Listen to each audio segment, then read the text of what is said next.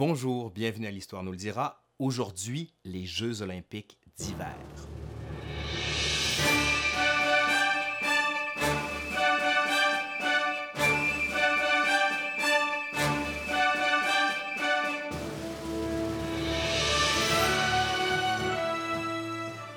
C'est à la fin du 19e siècle, en 1896, qu'ont lieu les premiers Jeux olympiques d'été, à Athènes, en Grèce. Mais il faut attendre 1924 pour voir les premiers Jeux olympiques d'hiver apparaître.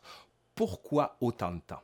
La première raison, c'est que le baron Pierre de Coubertin, l'inventeur des Jeux olympiques modernes, n'est pas du tout un fan de Jeux d'hiver. Donc pour lui, il n'aime pas les sports d'hiver. Il dit, ben, non, vraiment, là, c'est pas ça que les Grecs faisaient, on le laisse de côté. La deuxième raison, ben ça existe déjà. Il y a des jeux d'hiver qui sont en Scandinavie et c'est le colonel Victor Balk qui les a fondés. Et ça marche très bien régulièrement. Ça se passe en Suède aux quatre ans. On aime beaucoup ça, donc aucune raison de compétitionner. Sauf que à l'époque, les Jeux olympiques n'ont pas le monopole sur tous les sports et il est hors de question pour le CIO de s'intéresser aux Jeux d'hiver. Donc, ça va prendre du temps avant qu'on s'y intéresse. Sauf qu'avec le temps, ben, les pressions sont faites et on décide finalement d'organiser des Jeux d'hiver en 1916 à Berlin pour les Jeux olympiques. Sauf que 1916, qu'est-ce que ça représente? Ben, c'est en plein milieu de la Première Guerre mondiale. Donc tous les Jeux olympiques qui étaient prévus, été et hiver, vont être annulés. Au suivant, en 1920 pour Anvers, on va permettre à deux sports, donc le patinage artistique et le hockey sur glace, de compétitionner aux Jeux olympiques d'été. Assez bizarre hein, quand même comme système. Et en 1924, on est encore un peu frileux. On se dit, ben non, on n'est pas encore sûr. Donc, on va prendre nos précautions.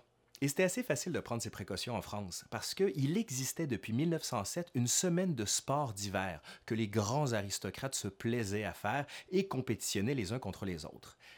Et le CEO va se dire, ben, il y a peut-être quelque chose là on va dire que la Semaine internationale des sports d'hiver, qui se tenait à Chamonix en 1924, va peut-être porter le titre de Jeux olympiques. Bien, bien sûr, il faut que ça marche. Hein. Et comme le succès va être retentissant, on va dire, OK, c'est beau, a posteriori, tous les champions de Chamonix en 1924 vont être titrés champions olympiques. Le Canada, lui, de son côté, une seule médaille, d'or.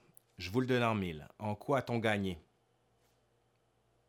OK, bien sûr, c'est tout ce qu'on gagne au Canada.